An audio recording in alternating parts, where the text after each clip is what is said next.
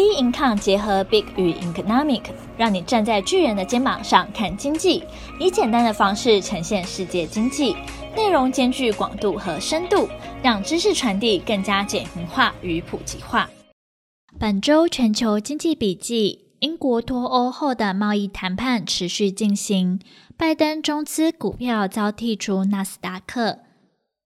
英国将在明年一月正式脱离欧盟。本周十二月十三日，英国首相强森与欧盟执委会主席范德赖恩通话后，同意英欧贸易协议谈判将持续进行，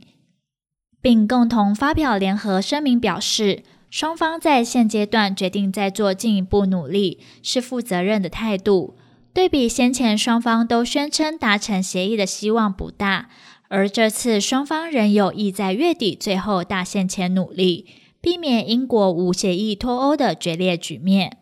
十二月十四日，欧盟负责人、英国脱欧事务的首席谈判代表巴尼耶透露，关于英国脱欧后的贸易协议的谈判有些进展，不过双方对主要症结点，像是渔业、治理及公平竞争等重要领域，仍意见分歧。其中，鱼贯问题仍非常棘手。因英国坚持维护对领海的完整权利，英国渔民长期以来对欧盟的 CFP，也就是共同渔业政策不满意。二零一六年的公民投票中，有九十二 percent 的渔民赞成英国退欧。对长生而言，渔民的支持是重要的，因此不会轻易做出让步。同时，英国也是欧洲疫情最严重的国家之一。因此，为了避免疫情再次失控，政府在批准疫苗上的动作非常快速。在上周，英国民众已开始接受首批新冠疫苗接种，以医院、海关人员及高龄族群优先施打。疫苗必须分两次注射，目前所知是采取手臂注射，而接种过疫苗的人也将获得一本疫苗护照，记录接种日期。并且提醒民众接受第二次注射。英国已计划启动近八十万剂疫苗注射。英国卫生部长 Matt Hancock 将在十二月八号称为 V-Day，认为人类在新冠病毒的战争中获胜。接着，美国也在十二月十一号紧急批准辉瑞及其德国合作伙伴 BioNTech 所生产的新冠肺炎疫苗。此举是全球疫情中重要的里程碑。疾病防治中心 （CDC） 专家十二月十二日一致建议政府可为十六岁以上民众施打这款疫苗。负责监管分发工作的佩纳将军表示，首批三百万剂疫苗将于周末运送到各个州。该疫苗针对新冠肺炎有效率高达九十五 percent，而且通过美国食品和药物管理局 FDA 的认可。十二月十四号，纽约州护理师林赛成为美国接种新冠肺炎疫苗的第一人，象征美国的防疫工作到达了重要转折点。他表示，施打疫苗后觉得安心多了。美国总统川普随即发推文，向美国与全世界道贺。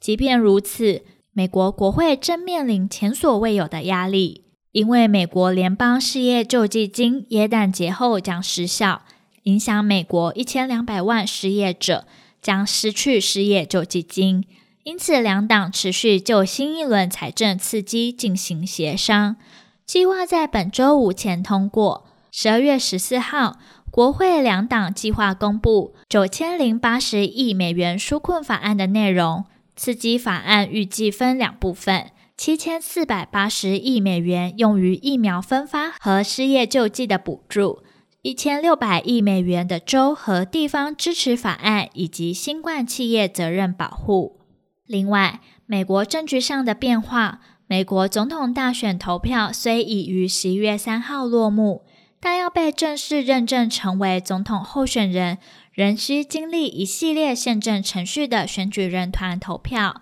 而十二月十四日，美国选举人团于各州正式投票，拜登已拿下超过两百七十张选举人票，突破当选总统门槛，正式被选为美国下任总统。随着政治不确定性渐渐明朗，美国新纾困案有望突破僵局，推出新纾困案。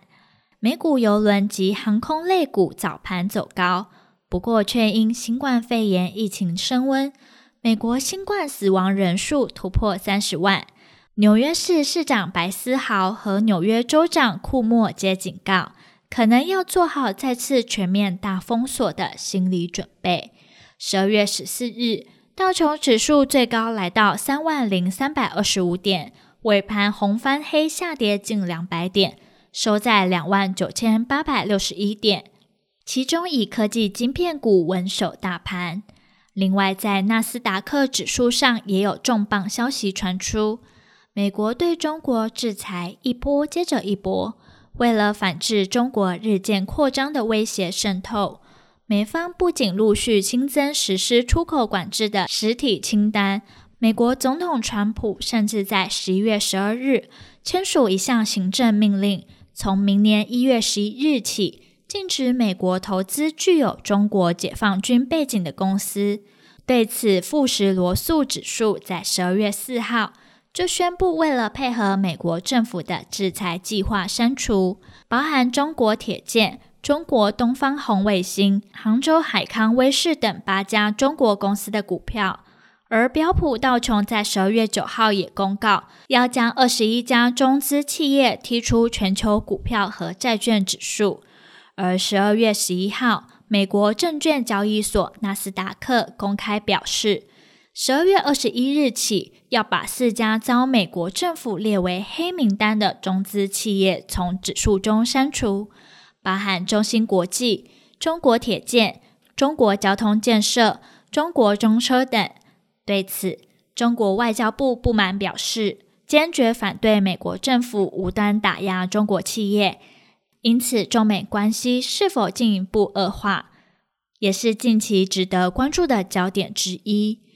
另外，市场也关注各国在近期公布的消费者物价指数以及失业率。以判断后续是否能再次祭出新货币政策来刺激经济活络。其他本周重要经济数据公布时程，我们将公布在 Being 官方网站。本周全球经济笔记，我们下周见。